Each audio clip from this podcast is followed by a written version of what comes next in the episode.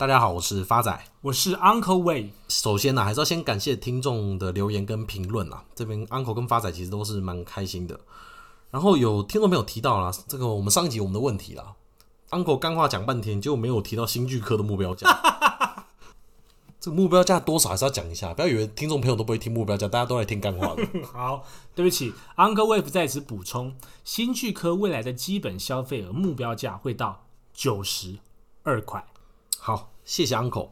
那我们回到今天的主题哦。昨天《华尔街日报》的报道，它有特别提到，今年的美股表现受到股价绝对高低的影响，价格比较低的股票表现比较好，价格高的股票表现比较差。它要举个例子啊，以罗素前五十成分股从去年总统大选完十一月份以后，平均涨幅落在十五到二十个 percent 左右。那我跟大家报告，罗素前五十的成分股，它其实就是 S M P 五百前五十大的公司。包含像这个 Microsoft，它从去年十一月到现在大概涨幅十个 percent；Apple 从去年十一月到现在涨幅大概二十个 percent；Amazon 从去年十一月到现在涨幅大概八个 percent 左右。这些是大型股的平均表现，而小型股的部分哦，以 Russell 两千来讲，Russell 两千平均涨幅从去年十一月份到现在涨幅大概是四十二个 percent，而微型股的部分哦，平均涨幅甚至在四十个 percent 以上。这点我觉得很特别哦，跟台湾刚好是相反过来的。是的，没问题。对，因为以台湾来讲，去年十一月到现在涨幅最多的 Uncle 知道是哪一档吗？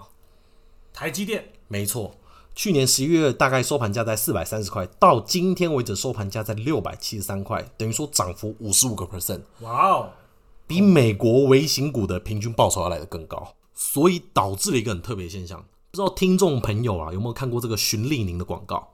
就是一个小女孩骑着她的三轮车从阿妈脚上搞过去。然后就问阿妈一句：“阿妈，你的卡奈不敢？”Uncle 对这广告有印象吗？非常有印象。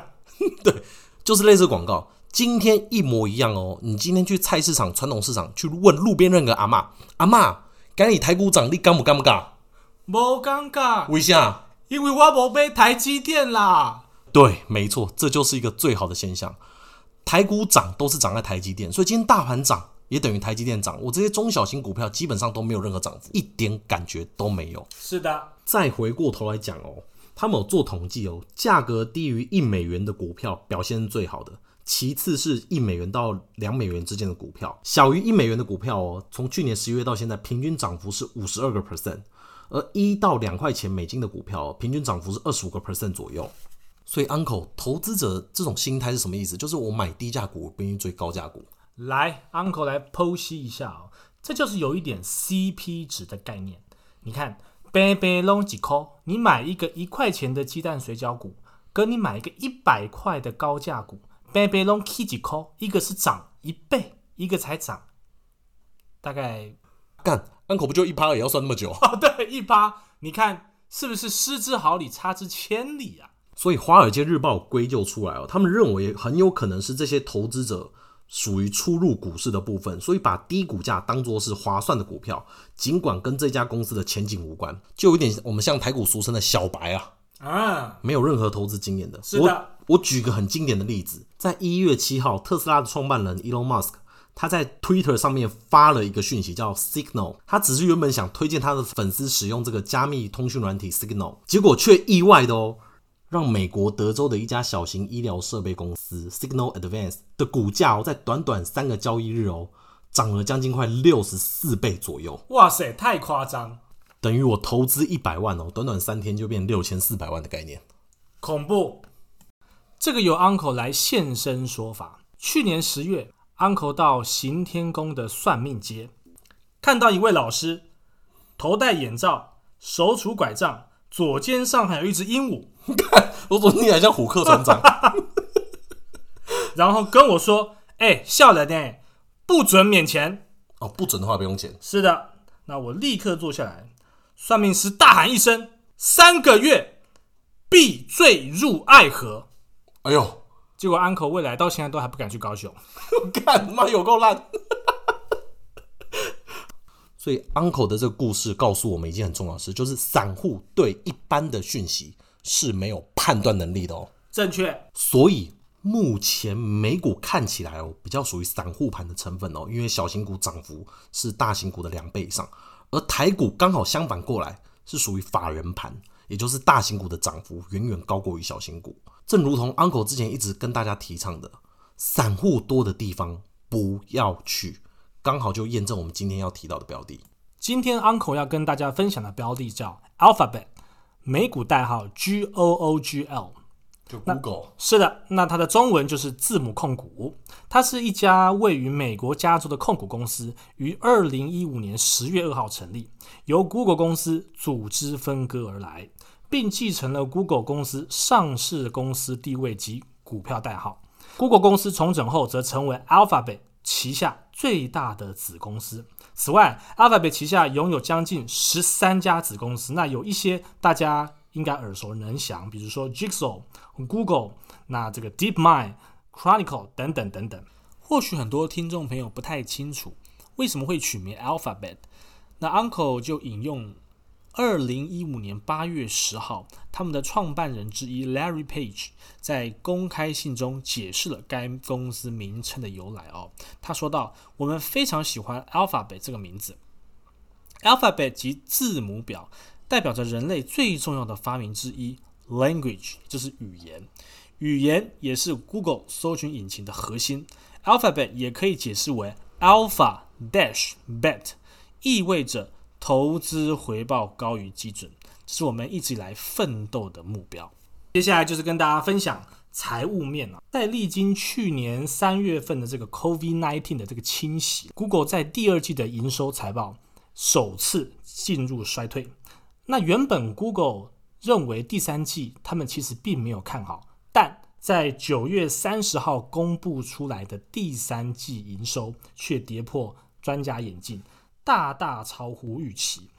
市场预期 Google 第三季营收财报应该只有四百二十九亿，但公布之后，它的真正营收是四百六十一点七亿美金，同时也完胜去年同期第三季四百零四点九九亿美金。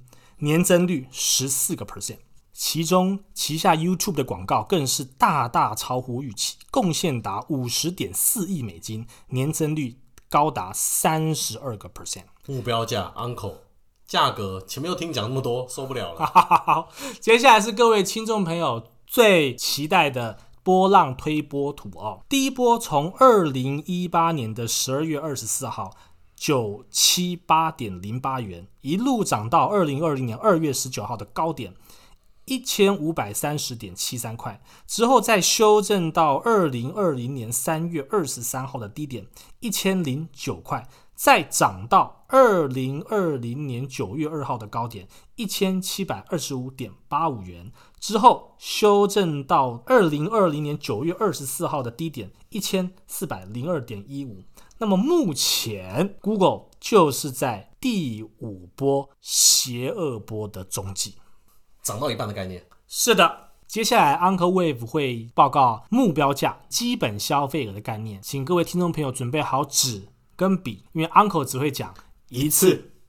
未来 Alphabet 会到的基本消费额目标价是两千六百三十七点。八六元，我干嘛算到小数点丢哎，是非常精准，一毛都不差。所以这样大概有多少空间？四成。Uncle，哪怕 Google 涨四成，你不要骗我啊！你说你头发多四倍，我还相信。哎，够了！我跟你说，大牛股就是有它的潜力，再加上今天 Alphabet 它的邪恶坡是。月线极次 level 的邪恶坡，那诚如之前分享的节目里头，月线邪恶坡有稳茂三一零五跟创意三四四三，都到目标价喽。对，而且他们的平均涨幅都刚刚好，都是四成以上。所以发展，你等着看，好自为之。发仔来做个补充，J.P. Morgan 目前针对 Google 的这个目标价是上看到两千零五十块，而市场目前四十二位分析师哦，产业分析师平均站在 Google 买进的立场大概三十八位，而仅仅只有四位是站在持有的立场，而没有分析师是把 Google 列为是卖出的标的。我给大家一个 benchmark，市场产业平均本益比啦，大概落在差不多六十六左右，而 Google 目前的这个本益比大概落在三十九，是不是？超便宜，CP 值超高。发仔帮大家做个总结，因为这篇华尔街的报道的最后我特别提到哦，他说目前美股形成一种现象哦，随着大盘的上涨哦，基本面差的小型股一样继续涨，而基本面好的这些大型股啊、权值股表现反而没有那么好。是的，所以 Uncle 认为哦，这些基本面好的大型股哦，将来会有落后补涨的大行情。绝对有，谢谢大家，我是发仔，我是 Uncle Wave，我们下次见。